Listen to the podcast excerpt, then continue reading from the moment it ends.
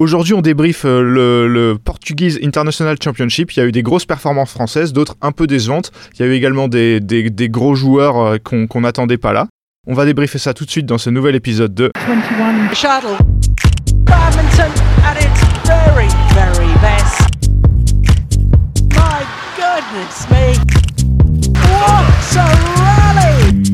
Oh, sensational! I'm the bad guy. Take that! Et je suis euh, comme d'habitude euh, accompagné de l'excellent Benoît Castella. Salut Benoît. Salut Ewan, bonjour à tous. Euh, avec cette intro, tu vas être obligé d'être très très fort, pour ça je te mets un peu la pression. Aujourd'hui, on débriefe le, le, Portugal International Championship, comme je l'ai dit. Donc au niveau des tournois, c'est un grade 3, donc c'est un peu en dessous des, des, des Super 100. Et Benoît, c'est toujours un peu particulier ce genre de tournoi parce que on rencontre à la fois des joueurs euh, qui sont rompus, qui ont fait pas mal de tournois, euh, déjà des gros tournois, il y a des jeunes, il y, a des changements de paires, on sait jamais trop à quoi s'attendre en termes de niveau. Ouais, c'est clair. Euh, au-delà de, des joueurs de l'équipe de France, il y a pas mal de joueurs aussi. Il y a pas mal de jeunes, peu importe les pays. Donc des joueurs qui n'ont pas joué depuis près d'un an et demi en compétition, des nouvelles paires, des joueurs qui sont là, euh, qui sont là euh, parce que c'est le circuit européen, donc euh, c'est pas très loin de chez eux, donc c'est pas, ça engendre pas des coûts incroyables pour aller jouer. Il y en avait quelques joueurs qui, qui étaient encore là pour prendre des points sur la qualif olympique, il me semble. donc voilà, c'est, c'est, des tournois où où voilà, c'est difficile, comme tu l'as dit, de, de, savoir à quoi s'attendre. Maintenant, nous, nous c'est surtout les Français qu'on attendait et, et, on voulait voir ce que certains allaient donner sur ce tournoi au Portugal. Tu l'as dit, bon, on va commencer tout de suite dans les, dans les, dans les tableaux. Euh, on va commencer par le, par le simple homme. Et j'ai envie de commencer par euh, celui qui a fait une des, une des meilleures performances, en fait, puisqu'il fait, il fait demi-finale, c'est Arnaud Merclé. Donc il bat d'abord euh, le, Belge Maxime Morels en 2-7.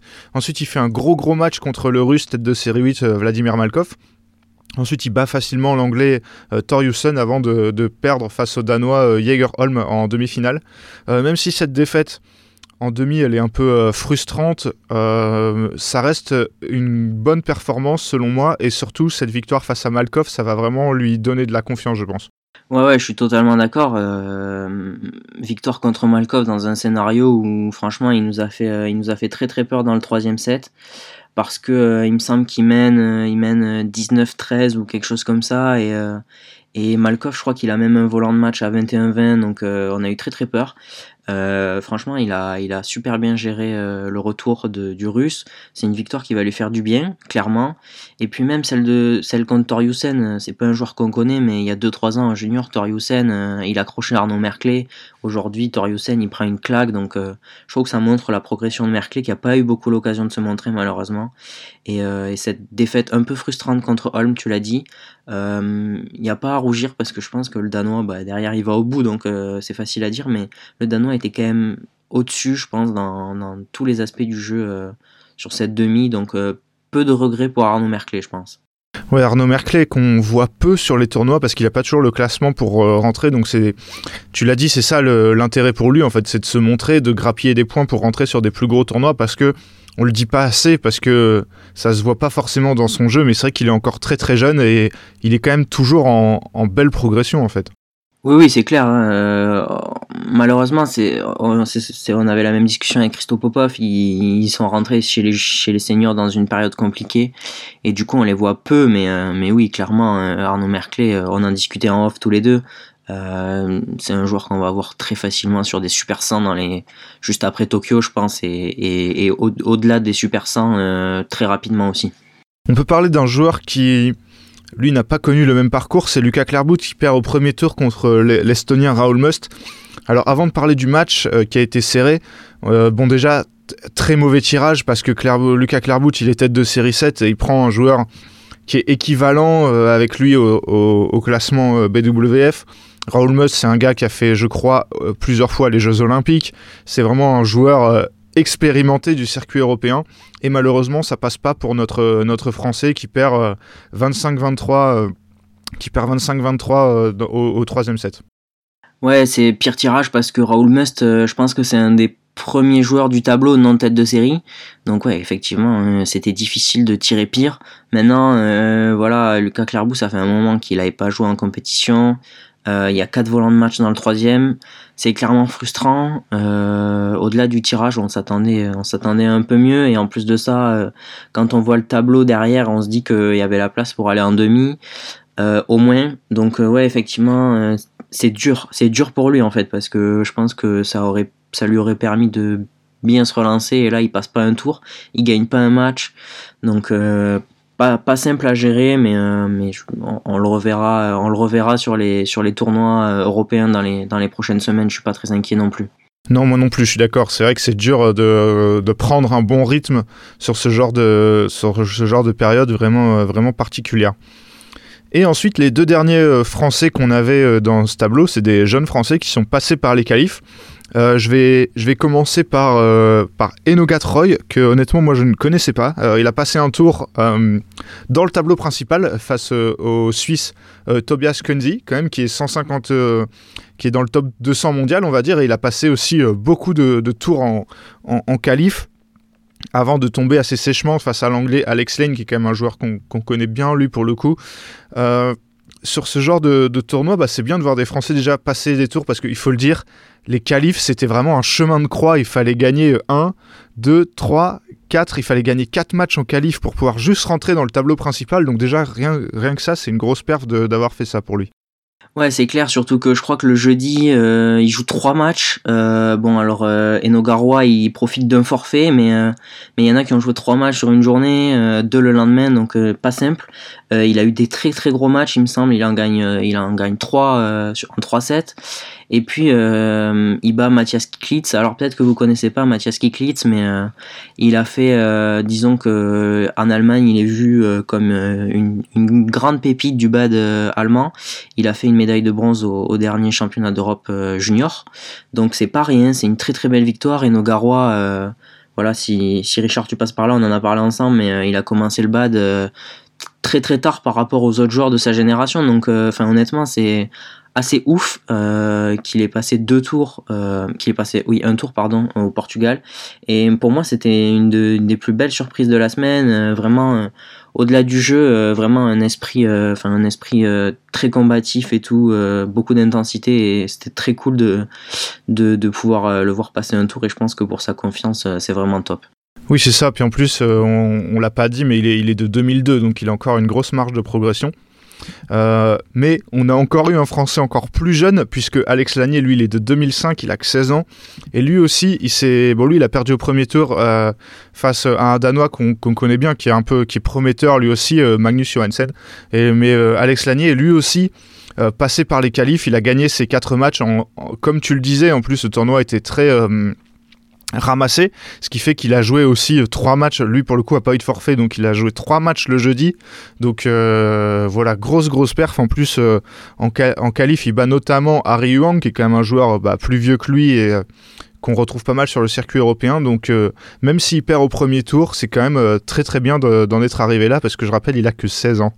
Ouais, c'est pareil. Alex Lanier, c'est des joueurs qui n'ont pas joué en compétition ces derniers mois, donc euh, c'était difficile d'arriver là, de se retrouver. Tu joues trois matchs le premier jour, euh, surtout qu'il prend, il prend Vitoriani aussi. C'est un Danois prometteur, moins que Hanesen qui est euh, qui est quand même considéré au Danemark comme je dirais pas l'héritier, mais euh, la, la, prochaine pépite du simple homme danois, donc euh, donc pas simple. Et Harry Wang, euh, ouais, c'est un joueur qui va qui va monter dans le ranking et, et clairement il avait pas eu un tirage facile en qualif, donc c'était déjà pas mal. Il, il joue plus d'une heure vingt, je crois, contre Harry Wang au dernier tour des qualifs. Donc cette défaite contre Magnus Eyanesen, elle est un peu frustrante, mais en même temps, il n'y a pas y a pas à rougir de perdre contre un, un joueur qui est, je pense, aussi fort et qui le deviendra encore plus.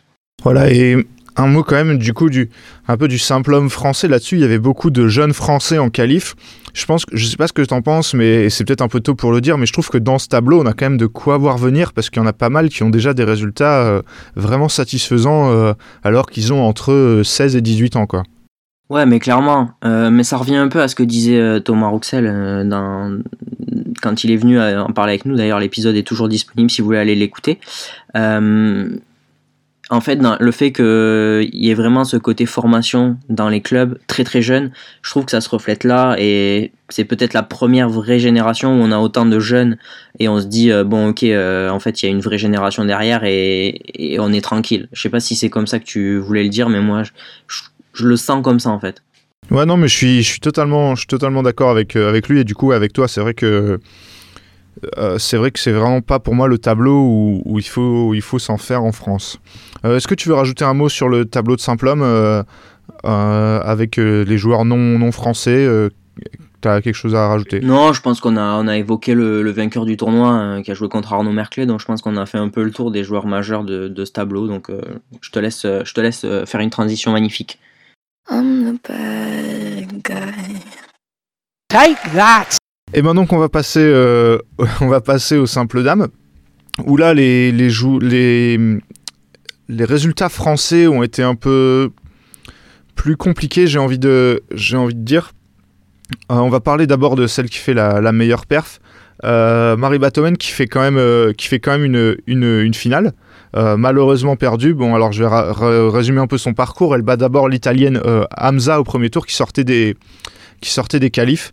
Ensuite, elle bat la, la, Suisse Stadelman et ensuite l'Espagnole Béatrice Corrales qu'on connaît bien puisque c'est elle joue en top 12 depuis, depuis longtemps. Béatrice Corrales, même si elle n'est pas dans la meilleure passe de sa carrière.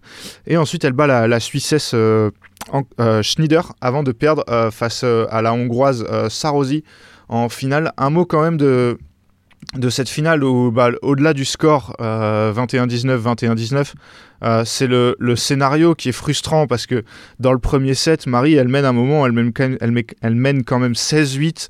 Elle avait énormément d'avance, elle s'est fait rejoindre très trop facilement à la fin par, par son adversaire, quoi. Ouais, je pense que je pense que ça lui a fait mal dans cette finale. Clairement, euh, ouais, 19 et 19, c'est pas c'est pas mal en soi. C'est plus le scénario qui est dur pour Marie Batoméné. Euh, c'est une joueuse qui, a, du coup l'a battue pour la troisième fois alors qu'elle est largement derrière au ranking, enfin largement, il y a une quinzaine de places d'écart. C'est un peu, euh, un peu surprenant et je pense que oui, le scénario lui a fait mal. Maintenant, euh, Marie Batomen, je trouve je, je suis assez satisfait finalement, même si elle bat hormis Béatrice Corrales, des joueuses qui sont moins fortes qu'elle, euh, je trouve qu'elle monte en puissance en fait et il n'y a plus de surprise. Les matchs qu'elle doit gagner, elle les gagne et elle, marche assez facilement sur ses adversaires, j'ai envie de dire. Et franchement, je trouve que ces derniers mois, euh, elle est vraiment en progression constante et je, je, doute pas une seule seconde que ces tournois, euh, bientôt, elle les gagnera, pas sans aucun problème, mais quasi. Donc perso, je, suis plutôt, je suis plutôt content, enfin et satisfait de cette semaine. Ouais, moi pareil, parce que ce qu'on disait, euh, on, là on l'a vu sur des tournois, notamment j'ai en mémoire son match du, du, All England, où elle jouait que des adversaires vraiment plus fortes, et du coup elle faisait des bons matchs, mais euh, voilà, elle était quand même moins forte à Orléans, c'est pareil quand elle tombe contre Saina Nehwal notamment. Donc là, c'est un tournoi euh, voilà, où elle, elle, fait partie des meilleures joueuses, elle était tête de série 3, hein, donc il n'y a pas de... Il n'y a pas de secret. Et j'avoue que je suis content, notamment dans sa demi où elle a été un peu bougée à la fin. Elle est très, je l'ai trouvée très solide euh, dans, les, dans les gros moments. Donc malheureusement, ça passe pas en finale, mais je suis d'accord avec toi. Ça va, ça va venir et euh, je j'en doute pas que les résultats vont suivre dans les, dans les tournois qui viennent, même si on sait pas trop quand ils vont venir. Euh, on peut parler d'Yaeloyo, euh, si tu le veux bien, qui, elle, avait pas le meilleur tirage puisqu'elle prenait la tête de série 1 suissesse Sabrina Jacquet au premier tour, euh, bah, qui a finalement euh, déclaré forfait euh, au milieu du deuxième set, en fait, qui s'est retiré, alors qu'elle menait un, 7-0. Il y a Eloyo qui bat ensuite la suédoise Rebecca Cool avant de perdre contre bah, la future vainqueur qui a aussi effacé l'autre française, Laura Sarosi. bon, même si elle n'a pas vraiment pu batailler dans, son quart, et que en fait c'est un tournoi un peu étrange parce que au premier tour son adversaire déclare forfait en plein match. Ensuite, euh, elle bat facilement sa deuxième adversaire et ensuite un forfait, c'est un tournoi, ensuite une défaite, c'est un tournoi difficile à analyser, je trouve. Ouais, je suis assez d'accord avec toi. Euh, ce premier match, je le trouvais plutôt intéressant parce que même si Sabrina Jacquet sur le papier est plus forte, euh, ça pouvait être un vrai test pour Yael Oyo. D'ailleurs, elle était menée 1-7-0 hein, avant, le, enfin le, oui avant la, le retrait de Sabrina Jacquet, même si euh, Yael Oyo mène 17 10 dans le, dans le second, voilà, elle est menée 1-7-0, donc euh, c'était loin d'être gagné. Maintenant, euh, ce deuxième match, effectivement, il y a, elle était au-dessus, donc c'était difficile, même pour elle, je pense, de, de trouver des repères, ce genre de choses, quand tu reviens à la compétition comme ça, et, et derrière, elle joue la future gagnante du tournoi, alors même si elle ne le sait pas encore et qu'elle l'a déjà battue, on a bien vu que la hongroise était quand même en meilleure forme et je suis pas persuadé que dans une saison à peu près normale, euh, le match se serait déroulé de la même façon parce que j'ai pas trouvé Yael Oyo finalement tant en dessous en termes de niveau de jeu, mais c'était plus une question de forme euh, du moment. Ouais, je suis, je suis assez d'accord avec toi. Euh, et un mot de, de, de Léonie Sué que j'ai bah, je trouve qu'il est quand même un peu une des déceptions de ce tournoi côté français, même si c'est toujours euh, particulier d'analyser ce, genre de période où les joueurs bah, peuvent pas euh, jouer beaucoup parce qu'elle perd au, premier tour contre euh, la danoise Lund qui est de la même génération qu'elle. Elle s'était jouée une fois en, en junior. défaite en 2-7, 21-18, 21-15. C'est dommage quand t'es Léonie Sué de perdre ce genre de de premier tour, alors que je pense que dans ce tableau, elle aurait pu en passer quelques-uns quand même. Ouais, ouais, je suis d'accord. Après, Léonie Sué, elle n'a pas été épargnée euh, par les blessures ces derniers mois. Euh, retour à la compétition, pareil. Alors oui, effectivement, euh, on s'attendait, on s'attendait clairement à mieux, et je pense qu'elle est capable de mieux. Maintenant, je, pense qu'on peut quand même attendre de revoir, de la revoir en compétition avant de juger, parce que tu, l'as dit, mais c'est pas simple d'analyser finalement les, performances de, qui que ce soit dans ce tournoi. Oui, complètement. Il faut, il faut le préciser. Mais après, c'est vrai que le manque de rythme, ça touche aussi les autres joueurs. Quoi. Donc, au bout d'un moment, bon. Bien sûr. C'est, vrai que c'est dur quand t'es favorite, je pense. C'est dur quand t'es favorite parce que du coup, il y a beaucoup plus d'indécision euh, sur, ce genre de, sur ce genre de match.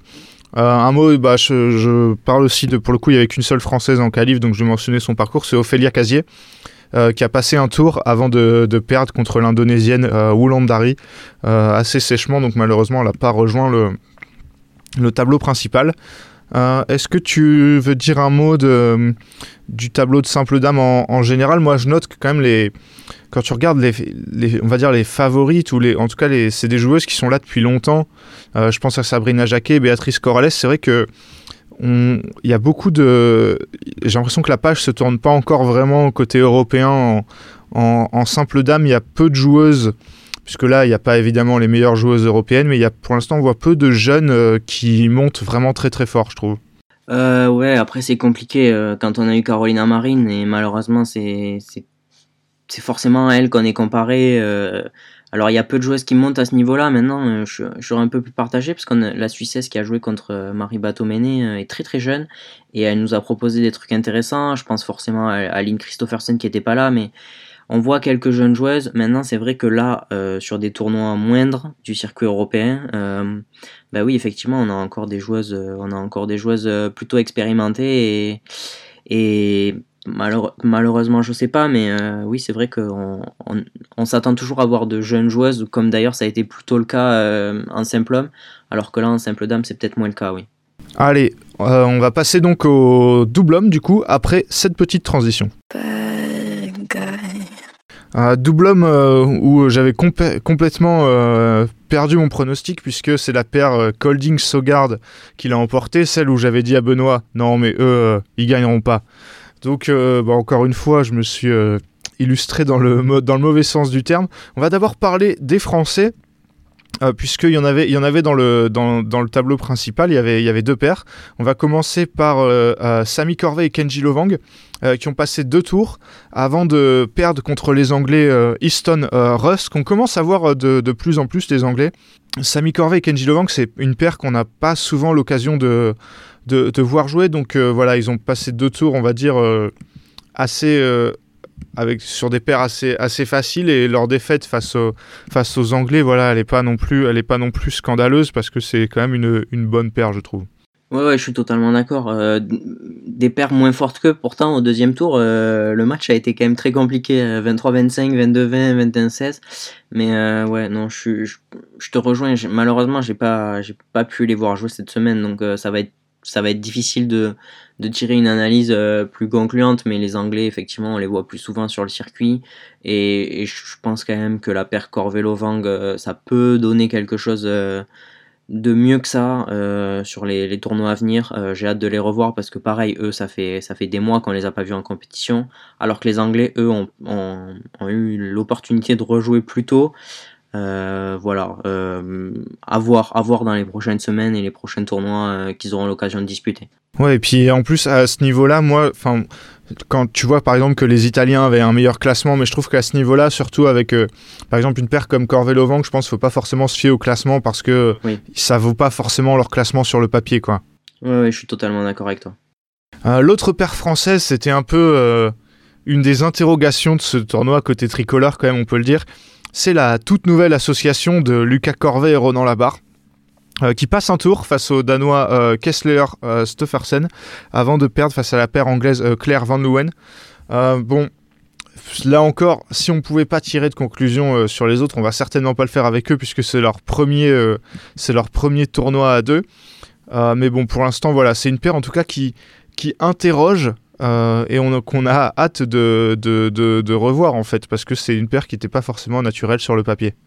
Oui, clairement, euh, là comme ça, bon ok, euh, c'est quasi impossible de tirer des conclusions après un, premier tournoi, surtout que bon, on a la barre une semaine avant, il était au championnat d'Europe, donc honnêtement, voilà, on va pas épiloguer sur eux, on, verra au, fil des tournois, c'est comme on va en parler là un peu plus un détail, mais Colding se garde, euh, on n'a pas jugé sur les premiers tournois, c'était impossible.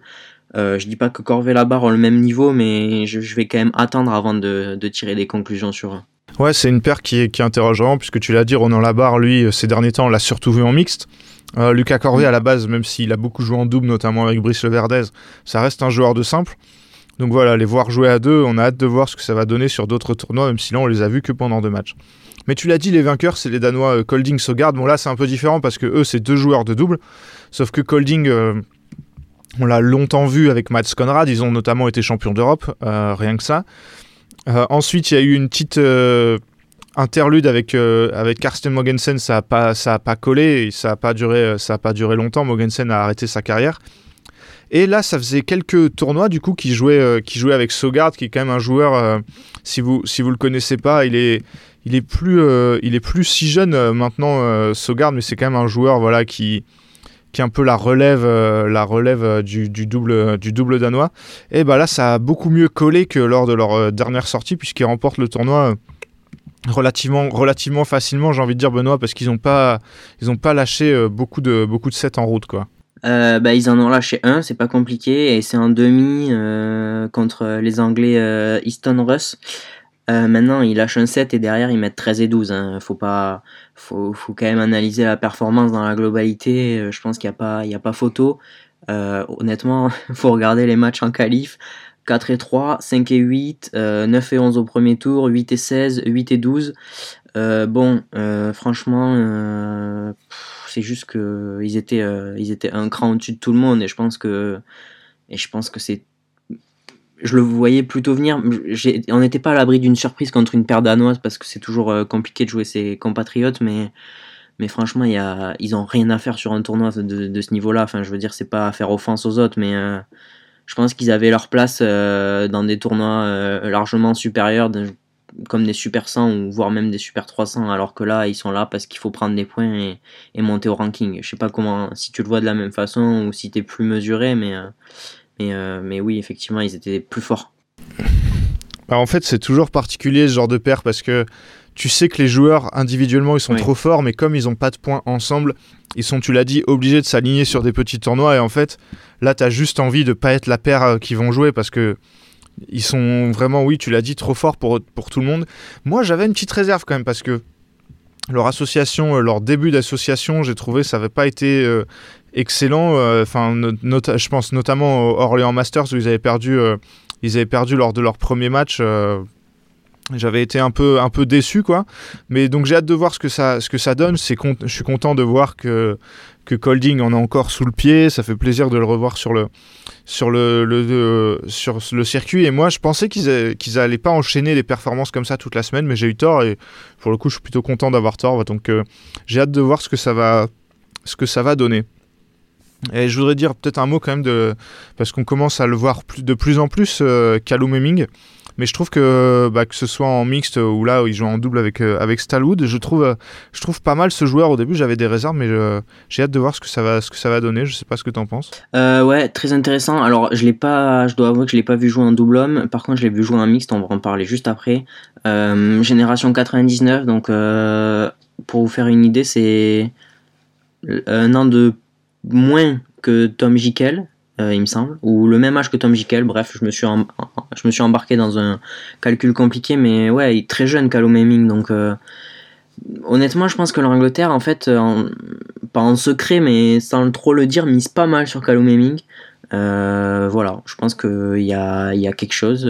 c'est pas c'est pas ridicule d'avoir fait ce pari parce que je pense que c'est un, joueur en devenir et, et oui, je suis d'accord avec toi, c'est très intéressant. Moi, bah, je suis, totalement d'accord. Tu, l'as dit, il a le même âge que, Tom Jikel. Il a peut-être été connu moins tôt. Mais le fait que l'Angleterre le mette avec une joueuse en mixte, avec Jessica Pugh, qui est comme une joueuse, elle, confirmée, qui jouait à un très bon niveau avec Ben Lane, je pense que ça veut tout dire. Et pour l'instant, je trouve pas mal. Après, euh, en Angleterre, en plus, il aura plus de temps pour progresser, je pense, que dans d'autres, euh, pays, même comme le Danemark, par exemple. Donc, euh, hâte de voir ce que ça va, ce que ça va donner vice-champion d'Europe euh, junior euh, contre Thomas Junior Popov et Tom Jikel d'ailleurs, euh, Callum Hemming. Donc, donc pour dire quand même. Oui, c'est vrai que tu fais bien de le. Tu fais bien de le préciser parce que je dis connu moins tôt. C'est vrai que je parlais du circuit senior, mais c'est vrai que sur le circuit junior européen en tout cas, c'est très très bon. Donc j'ai hâte de voir ce que ça va, ce que ça va donner. En double dame, on avait donc deux, deux paires françaises qui sortaient tous les deux des, des, des qualifs. là, pareil, c'est des une paire en tout cas qu'on voit, moins souvent, qui est aussi euh, très très jeune, c'est la paire euh, formée par euh, Flavie Vallée et Millie Verselo qui passe un tour avant de perdre face aux Anglaises Opton Pugh. Bah, Jessica Pugh, on en parlait. on juste avant, je connais pas trop sa partenaire, mais elle, c'est une des meilleures joueuses qui était là sur le tableau. J'ai envie de dire, c'est juste pas de chance de l'avoir pris au deuxième tour. Alors que les Françaises, il faut le dire, ont fait un beau parcours en qualif. Ouais, c'est clair. Euh, malheureusement, euh, ouais, c'est vrai que elle, d'ailleurs, il me semble, euh, peut-être qu'en qualif, elle batte une paire tête de série, ou qui a été forfait plutôt, pardon. Donc non, elle les batte pas, mais je connais pas Jessica Upton personnellement, mais c'est vrai qu'elles étaient pas tête de série en plus les anglaises, donc pas cadeau de les prendre, pas cadeau de les prendre au second tour. Jessica Pugh, on la connaît, c'était, tu l'as dit, hein, je pense que c'est pas, c'est pas faire offense aux autres, mais c'était probablement une des joueuses les plus talentueuses en double euh, dans ce tableau. Euh, donc euh, clairement pas simple et, je pense que l'Angleterre aussi mise pas mal sur elle, même si ces derniers temps on, a eu du mal à comprendre les associations qui, étaient faites avec elle. Je pense quand même que c'est une, joueuse très forte et, la défaite est à mon avis, enfin à mon sens, pas, honteuse pour les Françaises. Donc je pense qu'on reverra la paire Valet Verselo très prochainement sur des tournois du même calibre. Ah, je, suis, totalement d'accord avec toi. L'autre paire française, euh, c'est une paire que euh, moi j'attendais pas, j'attendais pas spécialement. C'est la paire formée par euh, Ophélia Casier et Yael Oyo, donc 100%, 100% fausse sur mer si je ne me trompe pas. qui sont deux joueuses de, simple à la base, qui sont passées par les qualifs, qui bénéficient d'un forfait, elles gagnent le match, elles gagnent leur, leur deuxième match. Et ensuite, dans le hum, dans le tableau principal, pardon, euh, elles ont, euh, elles ont, euh, je me perds, elles ont passé aussi un tour avant de perdre. Là aussi, j'ai envie de dire, pas de chance au tirage. Elles prennent les têtes de série 2.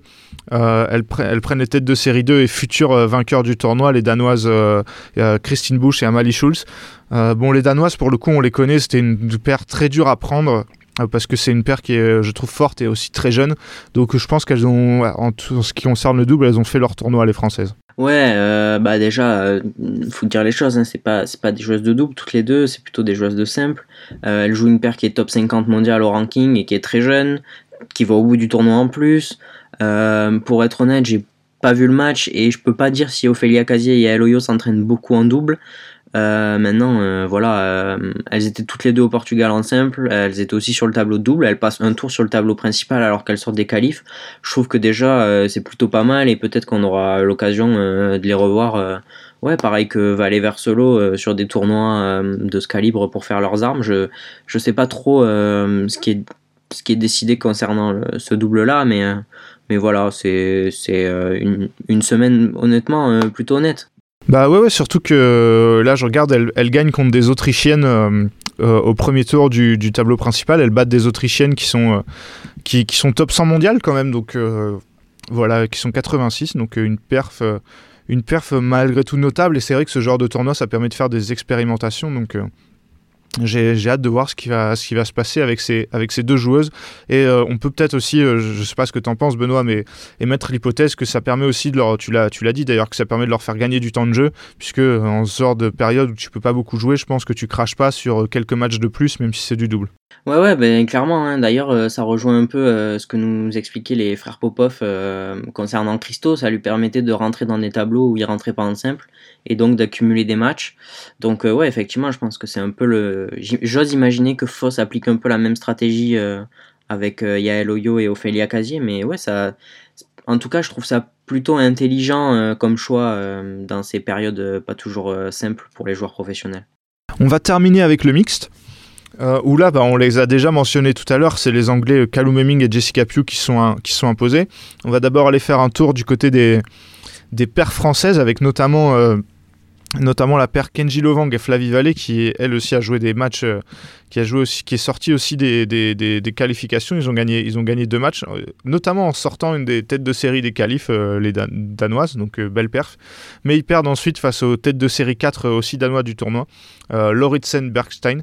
Euh, là encore, ils ont gagné, on va dire, les matchs à, leur portée. Après, les Danois, c'était peut-être un peu, euh, on va dire, trop, euh, trop espéré de demander une victoire face à ces, face à ces Danois.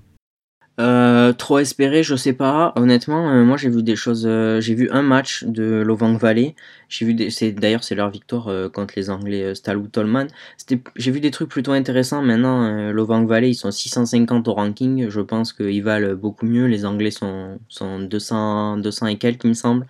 Euh, j'ai hâte de les revoir pareil.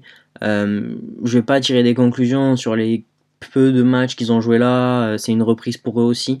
Maintenant, je suis le jeu de Kenji Lovang, disons, est assez, assez intéressant à avoir joué. C'est plutôt kiffant, donc j'ai hâte de les revoir jouer ensemble. voilà, je pense que cette défaite face aux Danois, pareil, il n'y a pas à rougir. Je sais qu'on le dit beaucoup aujourd'hui, mais mais l'Horizon Bergstein, c'est du, top 100 mondial, voilà, donc euh, pour un, tournoi de reprise, c'est euh, une, une, belle semaine aussi pour eux, je pense. Et ceux que j'avais hâte de voir aussi, euh, c'était William Villéger et Sharon Bauer, qui eux ont fait, finale. Ils étaient tête de série 2 et ils ont pas, j'ai envie de dire, ils ont pas, ont pas déçu parce qu'ils ont été solides ils ont été solides, ils ont notamment eu un match euh, difficile, tu le disais, face à la paire euh, qui a éliminé l'autre paire française, Laurie Stone-Bergstein. Euh, donc belle performance. Après c'est vrai que Hemming Pugh, on l'a dit, les Anglais ils valent pas leur 150e place mondiale. Hein. Ils sont limite, tu peux même limite leur, leur, faire gagner 100 places quoi. Donc belle performance des Français et j'ai envie de dire c'est un peu toujours pareil mais là on a hâte de les revoir sur d'autres tournois en fait c'est frustrant de voir que bah, ce genre de paires peuvent pas par exemple enchaîner les tournois Ouais, je suis euh, totalement d'accord. Leur victoire contre les Danois, euh, c'est une très belle victoire parce qu'ils sont très proches au ranking. Il y a une moins de 10 places d'écart. Euh, donc, donc voilà, c'était déjà une première vraie perf. Et contre Heming Pugh, je suis un peu partagé en fait. J'avais l'impression qu'il y avait la place, mais qu'il n'y a pas toujours eu les bons choix côté français. Puis peut-être un manque de rythme aussi, même si on l'a dit, c'est, c'est pareil pour tout le monde. Euh, même si Hemming et Pew ont, peut-être un peu plus joué euh, ces derniers mois. Euh, je pense qu'il y a quelque chose. J'étais assez partagé sur certains matchs sur Sharon Bauer. Et en fait, je trouve que bah, elle fait bien plus le taf que ce que j'aurais pu penser. Et William Villéger, enfin voilà, je pense que c'est plus une surprise, mais je, je, le je suis assez fan du joueur avec Fabien Delru. On, a, on est revenu sur leur perf aux Europes dans un autre épisode. voilà, je j'ai pas changé d'avis sur lui. Je pense que c'est un, joueur d'avenir pour l'équipe de France. Et cette semaine-là, même en mix, ça m'a confirmé que, que, voilà, clairement, euh, ça pouvait aller chercher euh, aussi euh, un top 50 mondial ou pas loin. parce que moi j'ai tendance à penser qu'ils sont. Tu vas nous dire ce que tu en penses, mais on a vu jouer, euh, on a vu jouer la paire euh, Elo Adam, Margot Lambert, et pour moi, William Villéger, Sharon Bauer, c'est pas loin d'être meilleur, voire déjà meilleur. Euh, ouais, je sais pas, la comparaison est difficile, je trouve, mais mais en tout cas, ouais, j'ai, hâte de les voir, de voir rejouer ces paires françaises. C'est vrai qu'on parle beaucoup de, on parle beaucoup de Delru, on parlait beaucoup de la Bartran, mais comme maintenant la Bartran s'est terminée, il y a une place. J'ai hâte de voir qui va la, la prendre cette place, cette deuxième place de mixte français en fait, parce que on sait qu'il y avait un moment un plan aussi avec. avec Léa Palermo et Julien Maillot. Là, tu as cité deux autres paires. J'ai hâte de voir ce que ça va, ce que ça va donner parce qu'effectivement, euh, effectivement, il y a une place à prendre et j'ai voilà, j'ai hâte. Donc euh, c'est des paires qui potentiellement se, valent. Donc, euh, donc voilà, on verra. une des déceptions, on, peut le dire Benoît, c'est quand même les têtes de série 1 danoises. on a parlé notamment des, joueurs séparément dans leur tableau, mais Rasmus Espersen et Christine Busch qui perdent au deuxième tour, donc leur premier tour à eux contre des compatriotes. une petite déception quand même. Ouais, petite déception. Maintenant, je suis assez partagé parce que. Ils étaient tête de série 1, mais personnellement, euh, je suis très loin de penser que c'était la meilleure paire de ce tableau, voire euh, même peut-être une des meilleures, euh, des quatre meilleures paires, tu vois. Hemming Pew, bon voilà, ils, vont au bout, donc c'est facile de le dire, mais je pense que c'était largement meilleur. je pense qu'il y avait pas mal de paires meilleures finalement, et, et ouais, oui, alors oui, ils perdent au premier tour contre des compatriotes, mais je pense qu'ils n'auraient pas été euh, plus loin que les demi dans ce tournoi, euh, quoi qu'il arrive, tu vois. Au final, aucune, euh, victoire française dans les tableaux, mais bon, on a fait, donc deux, finales en mixte et en, simple dame. Il y a eu notamment des, demi aussi. Donc il va falloir s'en contenter dans, ce, dans cette période, on l'a dit encore, où on voit rarement les joueurs. Euh, Benoît, bah, merci d'avoir fait euh, cet épisode avec moi. Bah, merci à toi, Ewan. Euh, on se retrouve la semaine prochaine pour l'Espagne. soyez au rendez-vous pour notre débrief des Space Masters. la semaine prochaine, puisque lundi prochain, puisque des tournois, il y en aura plus beaucoup. Bah, je vais en profiter pour le dire d'ailleurs, puisque Singapour a été annulé, l'Inde a été annulée, la Malaisie a été annulée. Enfin, quand je veux dire annulé, c'est qu'ils ont été repoussés à une date indéfinie, mais qui sera après euh, les Jeux Olympiques. Donc en fait là la qualification olympique est terminée. Donc voilà, on aura euh, la semaine prochaine l'Espagne. Il, y, a, notamment les frères Popov, euh, Thomas qui sera tête de série en simple. je vois là, il y aura la paire Delru Palermo en, mixte. J'ai hâte de voir ça personnellement. Donc soyez au rendez-vous pour ça. Et la semaine, dans les semaines à venir, on fera sûrement un débrief entier de la qualif olympique, dire qui va au jeu, qui n'y va pas. Donc restez sur 21 Shuttle pour, pour entendre tout ça. D'ici là, portez-vous bien. À la prochaine.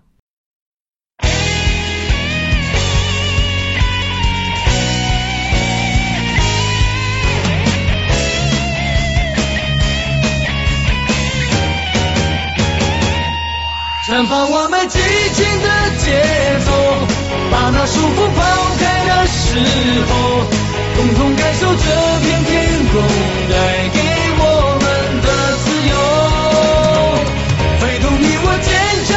双手努力奔向成功的尽头，我们的梦握在手中，绝不等候。